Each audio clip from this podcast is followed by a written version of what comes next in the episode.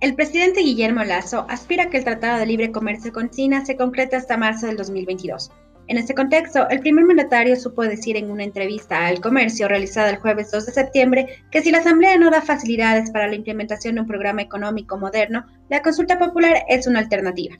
Muy optimista se mostró el presidente Lazo frente al cuestionamiento de una posible pérdida ante la consulta popular, a lo que respondió que ganaría ampliamente. El presidente aprovechó para informar que el nuevo proyecto de creación de oportunidades próximamente será enviado a la Asamblea Nacional, mismo que abarca temas como economía, nuevas inversiones para el sector petrolero, minero y de telecomunicaciones. Además mencionó una reforma tributaria que permita la recuperación de impuestos de quienes no quieran pagar tributo. Adicional, también informó de una reforma laboral a fin de crear nuevas fuentes de empleo. Lazo detalló la invitación realizada por el presidente de China Xi Jinping a los Juegos Olímpicos de Invierno de marzo del 2022 el presidente ecuatoriano espera que en esta visita se suscriba el Tratado de Libre Comercio con China. Es necesario mencionar el interés del gobierno chino por trabajar junto al presidente Guillermo Lazo. El presidente Xi Jinping aprecia la actitud del mandatario ecuatoriano, dijo el embajador chino Chen Guoyo en una rueda de prensa mantenida el jueves 2 de septiembre.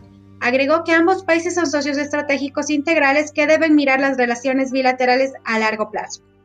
Mencionó además la intención del Ecuador para la suscripción del Tratado de Libre Comercio lo antes posible.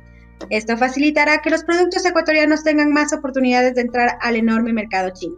Se realizó también una propuesta para mejorar la estructura de las deudas de Ecuador tras el efecto de la pandemia en la economía, al igual que la de incrementar la cooperación financiera.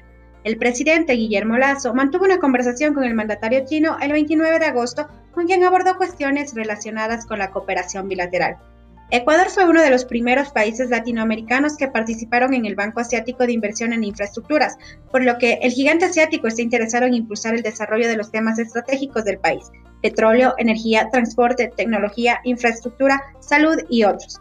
Guoyo destacó que el gobierno ecuatoriano ha mostrado su voluntad de crear un entorno comercial más favorable para empresas extranjeras, entre ellas las chinas, y tomar las medidas para salvaguardar su seguridad y derechos legítimos. Al respecto, Xi Jinping ordenó a las instituciones financieras chinas que exista un diálogo fluido para resolver estos temas.